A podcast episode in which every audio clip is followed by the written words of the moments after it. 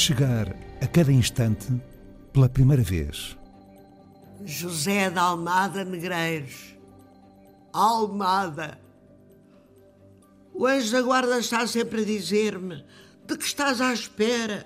Vá, anda, começa já a cuidar da tua presença.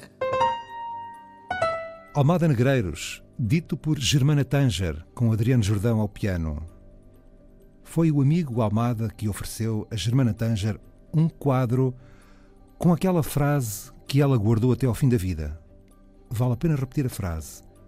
Chegar a cada instante pela primeira vez. Germana Tanger foi a primeira voz a interpretar em público a Ode Marítima. Sozinho no cais deserto a esta manhã de verão, olho para o lado da barra, olho para o indefinido, olho e contenta-me ver, pequeno, negro e claro, um paquete entrante. Vem muito longe, nítido, clássico à sua maneira. Deixa no ar distante atrás de si a orla do seu fumo. Vem entrando e amanhã entra com ele.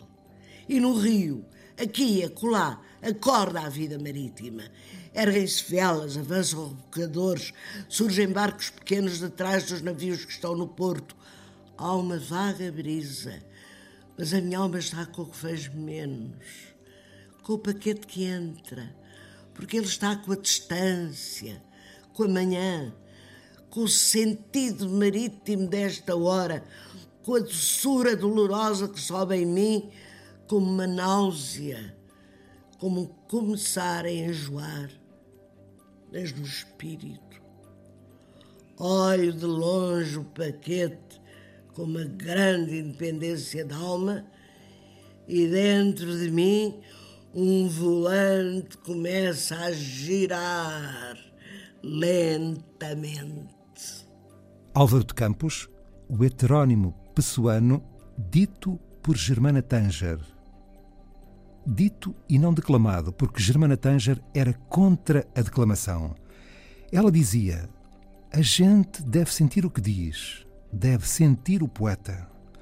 Poeta de poetas, foi assim que Cesarini a designou para todo sempre, Germana Tanger, atriz ocasional, encenadora que marcou muitos atores com as lendárias aulas de dicção Andarilhou pelo país e pelo mundo, divulgando amigos e poetas como Almada, Jorge de Sena, José Régio e outros. Em 2013, declarou-se mais apaixonada do que nunca por Mário de Sá Carneiro. Crise lamentável. Gostava tanto de mexer na vida, de ser quem sou, mas de poder tocar-lhe. E não há forma cada vez perdida mais a destreza de saber pegar-lhe.